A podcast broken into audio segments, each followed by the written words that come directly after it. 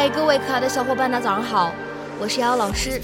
我们呢又到了新的一周，那么这一周当中的第一期节目呢，我们来学习一段非常简短的英文台词，依旧呢是来自于《绝望的主妇》第二季第三集。那么首先呢，我们来先听一下这样一段话。And I'm not pointing any fingers. And I'm not pointing any fingers. 我不是要指责谁。And I'm not pointing any fingers. And I'm not pointing any fingers. 那么在今天这样一段看似非常简短的英文台词当中呢，我们需要注意哪几处发音技巧呢？首先呢，我们来看一下第一处，当 and 和 I'm，我们放在一起呢，此时可以有一个自然的连读。你呢，其实可以读成 and I'm，and I'm。然后呢，我们再来看一下第二处发音技巧，当 not 和 pointing，我们放在一起呢，此时可以有一个失去爆破的处理。那么这个时候呢，我们可以读成 not pointing，not pointing。Hi, I'm back. How's he doing? Um, um, honey, he's, he's upset because he wanted to show you his copy. You left. I... Oh, honey, I'm here. I'm here. You can show me your copy now. Nina found extra copies. She wants you back now. Okay, I'll be back in two seconds, sweetie. Mommy, mommy, don't go. So the big issue here is second quarter billing. Where are you going? Ladies' room. No. Nina, nature is calling. Lynette, hold it for 10 minutes. We have to get through this.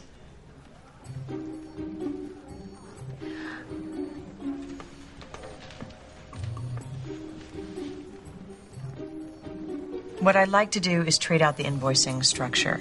Let's take a look at our graphs on page 10, please. Lynette had been struggling to balance her career and her family. She finally saw an opportunity to tip the scales in her favor. Clients with invoices on the shorter term campaigns. I say we bill on delivery. Yes!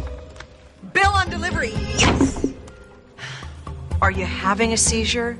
No, no, I'm just, I'm very excited. It's a really good plan. Yeah. Hmm. Now, what happened on the Berman account is that they were sent duplicate bills by Tina and Ron in accounting. And I'm not pointing any fingers, but Tina, Ron, about walking in and seeing all my lines lit up with disgruntled. Ow! Ow! Oh, hot! Hot! Help! Stab! And that's why we packed you extra cookies. 那么今天节目当中呢，我们来学习一下这样一个短语，叫做 point fingers at somebody or something， 或者呢 point a finger at somebody or something。再比如说 point the finger at somebody or something，都是可以的。这些短语呢，表面上的意思是用手指某一个人或者呢某一个东西。其实呢，有的时候根据上下文语境，这样的短语呢可以引申成为指责某一个人，认为某个人应该为某件事情负责任啊这样的意思。If you point the finger at someone or point an accusing finger at someone, you blame them or accuse them of doing wrong. 所以呢，看完这样一个对应的英文解释，你会发现你其实可以在 finger 的前面怎么样呢？哎，加一个 accusing，也是一样的意思，放在一起呢去积累一下。那么下面呢，我们来看几个例子。第一个例子，He said he wasn't pointing an accusing finger at anyone in the government or the army. 他说他不是指责政府或者军方的任何一个人。 He said he wasn't pointing an accusing finger at anyone in the government or the army. 下面呢，我们来看一下第二个例子，是三个人之间的对话。A 说：“It was your fault. The launch failed.” B 回复说：“My fault. You're the developer.” C 赶紧出现救场了，他说：“Wow, let's not point fingers here, gentlemen.” A 说：“发射失败了，都是你的错。” B 回复说：“我的错，你是研发人员啊。 ”C 呢，赶紧出来救场，哇哇，先生们，你们不要互相指责。It was your fault the launch failed. My fault? You're the developer. Well, let's not point fingers here, gentlemen. 那么下面呢，我们来看一下倒数第二个例子。The article points an accusing finger at the authorities. 这篇文章指责了当局，或者说呢，这篇文章谴责了当局啊，都是可以的。 The article points an accusing finger at the authorities. 下面呢，我们来看一下本期节目当中出现的最后这个例子。